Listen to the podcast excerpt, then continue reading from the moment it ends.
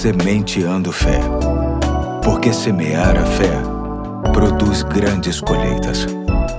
Olá, hoje é quinta-feira, dia 18 de janeiro de 2024. Aqui é o pastor Eduardo e te agradeço por estar comigo em mais um ponto da série Sementes para Viver Bem. E hoje quero ler Eclesiastes 5,10 que diz: Quem ama o dinheiro jamais terá o suficiente. Quem ama as riquezas jamais ficará satisfeito com os seus rendimentos. Isso também não faz sentido. Ouvi esta história e resolvi compartilhar contigo. Certa vez um mendigo bateu à porta de um sapateiro pedindo ajuda. Lhe disse que estava com fome e que suas sandálias estavam gastas e perguntou se o sapateiro poderia consertar suas sandálias. O sapateiro respondeu que era um pobre profissional e que estava cansado de receber gente batendo à sua porta lhe pedindo ajuda sem lhe oferecer nada. O mendigo lhe disse: E se eu tivesse algo para te oferecer, o que você gostaria de ganhar? O sapateiro respondeu: Uma grande fortuna em dinheiro para ser feliz. O mendigo então lhe respondeu: E se eu oferecesse um milhão de reais a troco de suas pernas? O sapateiro disse: De que me adiantaria um milhão de reais se eu não puder jogar bola com os meus filhos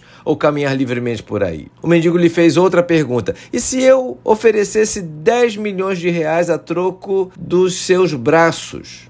O sapateiro disse: Que sentido haveria ganhar 10 milhões de reais e não poder abraçar minha família e comer sozinho? Insistiu o mendigo: E se eu lhe oferecesse 100 milhões de reais pelos seus olhos? Quase que perdendo a paciência, o sapateiro disse: Primeiro, que você não tem esse dinheiro. E segundo, para que eu iria querer tanto dinheiro e nunca mais ver o sorriso da minha querida esposa, dos meus amigos e contemplar a natureza? Foi aí que o mendigo disse: Meu querido, eu não sabia que você era tão rico e acho que você também não sabe.